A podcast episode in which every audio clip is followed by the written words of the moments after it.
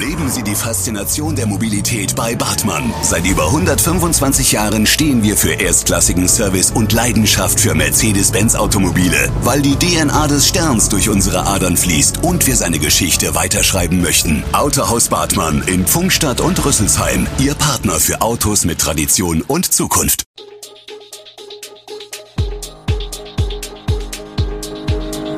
Gude, unser morgendliches News Update. Das Wichtigste aus Südhessen für Sie im Überblick. Guten Morgen aus Darmstadt an diesem 29. Dezember. Vorsicht bei angeblichen Fahndungsbildern im Internet, Unfall im Büttelborner Ortsteil Kleingerau und die aktuelle Corona-Lage. Das und mehr gibt es heute für Sie im Podcast. Auf Facebook kursiert seit einigen Wochen die Falschmeldung, dass vor einem Darmstädter Einkaufszentrum ein Kind entführt worden sei. Zu sehen ist ein Foto, auf dem ein Mann ein Mädchen in einem pinken Anorak gewaltsam festhält und scheinbar mit sich vortragen will. Die acht Jahre alte Julie es sei mit ihren Eltern und ihrem Bruder in einem Darmstädter Einkaufszentrum gewesen und bald darauf verschwunden, steht darunter geschrieben. Am Dienstag 7. Dezember um 10 Uhr sei sie entführt worden. Die Polizei wisse nicht von wem. Eine Kamera im Einkaufszentrum habe aber alles aufgezeichnet. Um das Video zu sehen, müsse man sich nur mit seinen Facebook-Zugangsdaten verifizieren. Doch diese Meldung ist nicht echt, wie die Polizei auf Anfrage dieser Zeitung bestätigt. Höchstwahrscheinlich stecken Kriminelle dahinter, die mit einer erfundenen Geschichte Zugangsdaten von Facebook-Nutzern erbeuten wollen. Hier ist Vorsicht geboten, denn die Seite, auf der man sich angeblich verifizieren soll, sieht der Homepage von Facebook täuschend ähnlich.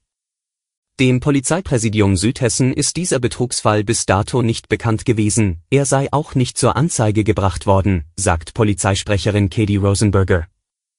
Die Masche ähnele den typischen Phishing-E-Mails, die man aus dem eigenen Postfach kennt.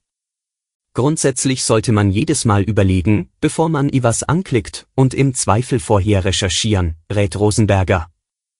Angebliche Fahndungsfotos, die nicht von der Polizei sind, sollte man immer mit Vorsicht behandeln. Die Polizei veröffentliche Fahndungsbilder nie in sozialen Netzwerken, sondern setze immer einen Link auf die Homepage der Polizei, erklärt die Sprecherin. Bei der Polizei Südhessen herrscht wenige Tage vor Silvester noch Ruhe. Doch entgegen dem geläufigen Sprichwort gibt es laut der Polizei bisher keinen Grund zur Annahme, dass es an Silvester zu einem Sturm kommen könnte. In den letzten Wochen hat sich der Großteil der Bürger im Landkreis vorbildlich an die geltenden Corona-Regeln gehalten, sagt Pressesprecherin Katrin Pipping. Bei Kontrollen konnten lediglich vereinzelte Verstöße festgestellt werden, berichtet sie. Auch rund um den Jahreswechsel sind wir daher zuversichtlich, dass die Menschen besonnen mit der Situation umgehen werden. Es gebe zum aktuellen Stand außerdem keine Hinweise, dass sich größere unerlaubte Veranstaltungen in der Planung befänden. Wichtig sei, dass der Landkreis deutlich unter der Inzidenz von 350 liege. Denn wäre dieser Wert überschritten worden, hätten neue Verbote in Kraft treten können. Dieses Jahr gibt es aufgrund der gesunkenen Inzidenz kein Alkoholverbot, keine Ausgangssperren und auch kein allgemeines Böllerverbot. Trotzdem erwarten wir keine größeren Gruppen in der Öffentlichkeit. Die Feiern spielen sich eher im Privaten ab. Sollte es doch zu Zwischenfällen kommen, stehe aber die Polizei bereit. Bei einem Frontalzusammenstoß zwei Autos auf der L3094 im Büttelborner Ortsteil Kleingerau sind beide Fahrer schwer verletzt worden. Einer der Wagen war am Dienstagabend kurz vor 23 Uhr in einer Kurve auf nasser Fahrbahn in den Gegenverkehr geraten, wie die Polizei mitteilte. Der Mann war offenbar auch zu schnell gefahren. Die Feuerwehr musste einen eingeklemmten Fahrer aus seinem Auto befreien. Die Verletzten kamen zur Behandlung ins Krankenhaus. An den beiden Autos entstand Totalschaden. Die Schadenshöhe beläuft sich auf rund 15.000 Euro. Die L3094 blieb während der Unfallaufnahme für eine Stunde voll gesperrt.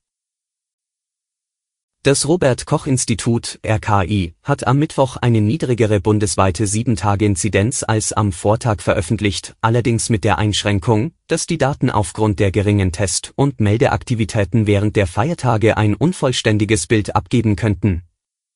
Das RKI gab den Wert der Neuinfektionen pro 100.000 Einwohner und Woche am Morgen mit 205,5 an. Zum Vergleich, am Vortag hatte die bundesweite Inzidenz bei 215,6 gelegen, vor einer Woche bei 289,0, vor Monat 442,9. Die Gesundheitsämter in Deutschland meldeten dem RKI nun binnen eines Tages 40.043 Corona-Neuinfektionen. Vor genau einer Woche waren es 45.659 Ansteckungen.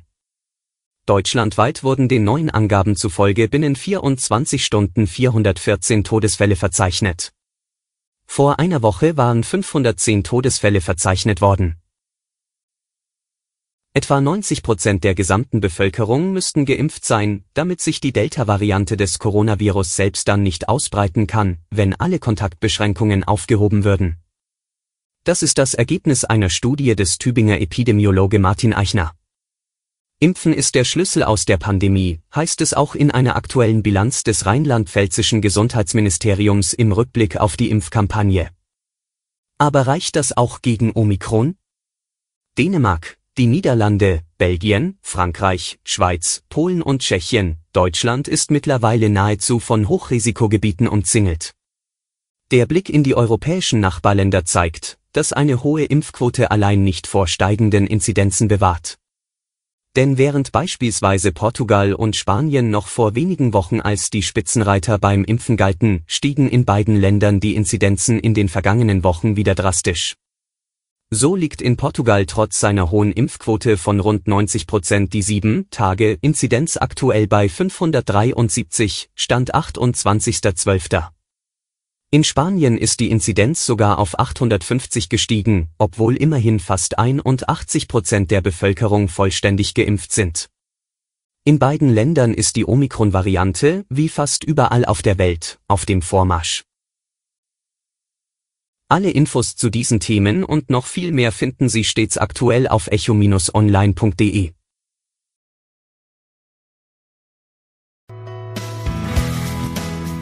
Gute Südhessen ist eine Produktion der VAM von Allgemeiner Zeitung, Wiesbadener Kurier, Echo Online und Mittelhessen.de.